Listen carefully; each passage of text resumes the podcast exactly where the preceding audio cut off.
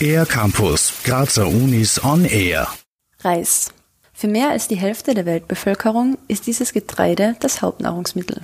Der Reisanbau ist besonders wasserintensiv und wird durch die steigende Erderwärmung zunehmend erschwert. Pflanzenpathogene sind eines der größten Probleme, die das Reiskorn betreffen können. Was das genau ist, weiß Tomislav Czernawa, Forscher am Institut für Umweltbiotechnologie der TU Graz.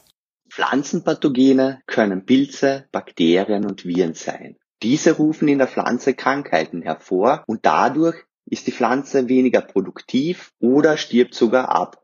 Um den dadurch ausgelösten Ernteausfällen entgegenzusteuern, setzt die konventionelle Landwirtschaft deshalb auf Pestizide. Diese werden primär präventiv eingesetzt, das heißt ohne dass es Befall gibt. Das belastet die Umwelt noch mehr. Alle Reiszüchtungen, die es bis jetzt gibt, sind von diesen Pathogenen betroffen. Deswegen ist auch der hohe Pestizideinsatz notwendig. Zwar ist es möglich, Pflanzen durch Züchtungen resistent gegen diese Pathogene zu machen, allerdings mit so manchen Nachteilen. Aus diesem Grund hat sich eine internationale Forschungsgruppe mit dem Thema befasst.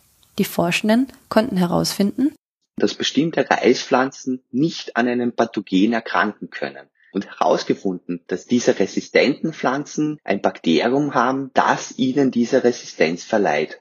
Auch die Erkenntnis, dass sich das Bakterium auch auf andere Reispflanzen übertragen lässt, ist für die Forschenden besonders spannend. Das liefert die Basis, um in Zukunft den Pestizideinsatz zu reduzieren. Es ist das erste Mal, dass man zeigen hat können, dass ein Bakterium, das in Pflanzensamen vorkommt, der Wirtspflanze zur Resistenz verhilft. Manche Pflanzen können das auf sie übertragene Bakterium auf natürliche Weise an die nächste Pflanzengeneration weitergeben. So fallen Nachbehandlungen weg.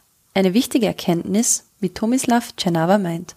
Unsere Forschung liefert die Basis für zukünftige Anwendungen. Und ich gehe davon aus, dass wir in Zukunft dieses Phänomen bei vielen anderen Pflanzen auch finden werden. Um in Zukunft Pestizide in der Landwirtschaft zu reduzieren, wird man deshalb hoffentlich auf diese Strategie zurückgreifen können. Für den R-Campus der Grazer Universitäten Anja Kalbauer. Mehr über die Grazer Universitäten auf ercampus-graz.at